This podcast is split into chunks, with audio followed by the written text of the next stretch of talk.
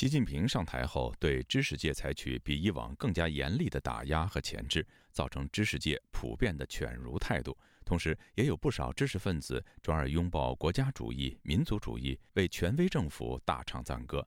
但即使在这种万马齐喑的局面下，仍有知识分子个体在为尊严和承认而坚持抗争。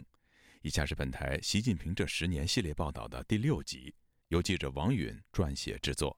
这几年，吴强时常要拼尽全力来维护自己的尊严。今年九月十号教师节当天。作为清华大学前讲师的吴强，接到了北京市海淀区法院的一审判决，维持了清华大学去年对他做出的解聘决定。这个判决距离2015年清华校方因为吴强从事香港战中运动等社会运动研究而将其停职，已经七年有余。吴强迅速在九月二十一号向北京市第二中级法院寄出了上诉书。他认为，他所争取的是清华大学对待一个有着国家事业编制的知识分子的人格尊严，也是个体人权的尊重。整个尊严是靠一个国家体系保障来维护。在吴强看来，尊严的本质在于承认，无论是一个底层人民，一个谝足敌手的一个劳作者，还是。一个最高层的领导，或者中间的知识分子，或者是一个资本家、企业家，得到承认，我觉得是他的尊严的本质，也是最重要的。但在当前的中国，敢于批评当权者或者从事引起当权者不悦的研究的学者，往往是得不到承认的。他们常常被晋升、停职、开除，甚至判刑和坐牢。就在吴强曾任职的清华园法学院教授许章润，二零一八年通过网络发表《我们当下的恐惧与期待》一文，批评中国最高领导人习近平把国家引向了倒退，很快就被警方以涉嫌嫖娼罪为由带走，并遭到清华大学的开除。在面临清洗的形势下，有些知识界人士趁着外出访学的机会展开逃亡。原中国政法大学讲师、人权律师滕彪，二零一四年也逃亡到了美国。滕彪告诉本台：“我是，嗯，二零一四年九月份来到美国，呃，当时接受哈佛大学的，呃，邀请做访问学者。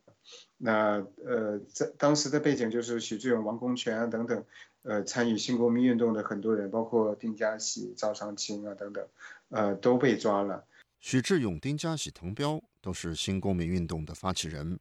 许志勇和丁家喜目前还在中国的狱中。在江湖时代，也有一些知识分子，包括一些维权人士、异议人士，呃，流亡海外。但是和二零一三年之后相比，那人数是非常少的。知识分子的流亡在现代史上层出不穷。一九四九年，中国共产党建政前后。胡适、张爱玲等一批知识分子脱离大陆，投奔台湾、香港或其他国家和地区。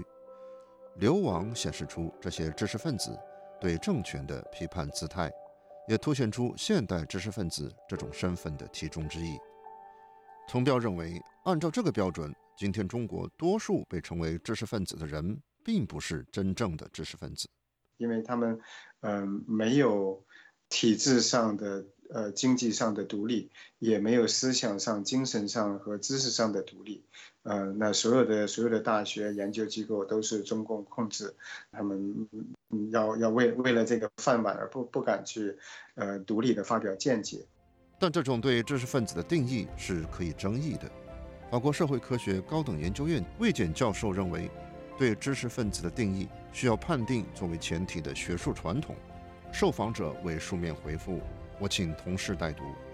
现实主义者来说，李兰希，知识分子只是为当权者生产知识的人。在道德主义传统中，有资格成为知识分子，意味着要达到某种道德标准。他强调，中国并不缺乏愿意为国家或市场生产知识的专家。滕彪在北大法学院的学长。北大法学教授姜世功去年被任命为北京大学社会科学部部长，负责整个北大的人文社会科学科研管理工作。将士公在学界作为德国法学家卡尔·施密特在中国的推介人而闻名。在二十世纪初叶，施密特为德国纳粹党提供理论支持，被称为纳粹的桂冠法学家。从九十年代末到两千年代初，通过刘晓峰、将士功等人的著作，施密特的学说在中国学界一度风靡。在国家主义的笼罩下，近十年中国知识分子群体中还出现了民族主义思潮的高涨。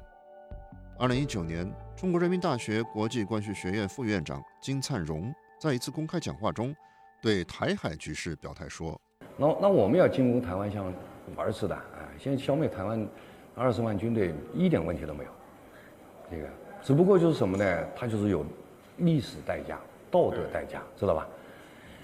啊，它就是二十世纪了，你还打那么多人，对不对？台军，我跟你说，二十万人呐，在我军面前就是一堆肉，它是没有意义的。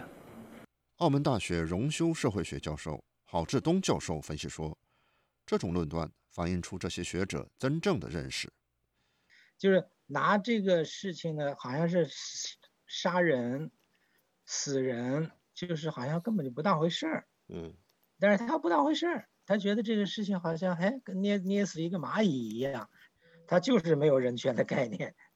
对于那些以学者身份出场，但与政府立场紧密捆绑在一起的人，有舆论称其为有机知识分子。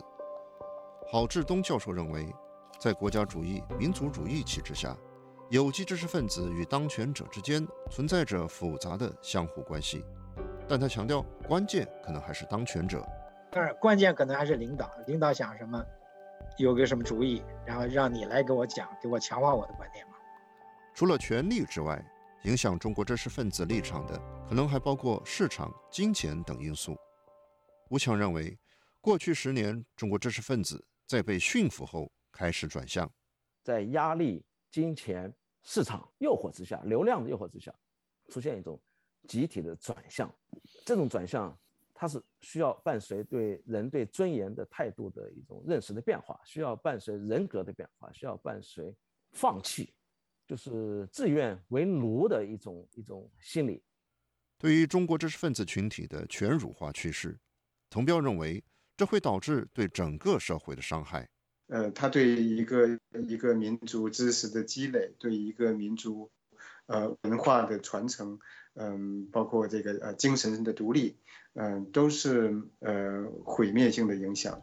与此同时，从道德主义的传统看，知识分子也正在失去其独立于权力的角色。中国知识分子、中国民众的这种犬儒化，就是缺少独立人格，缺少批判精神。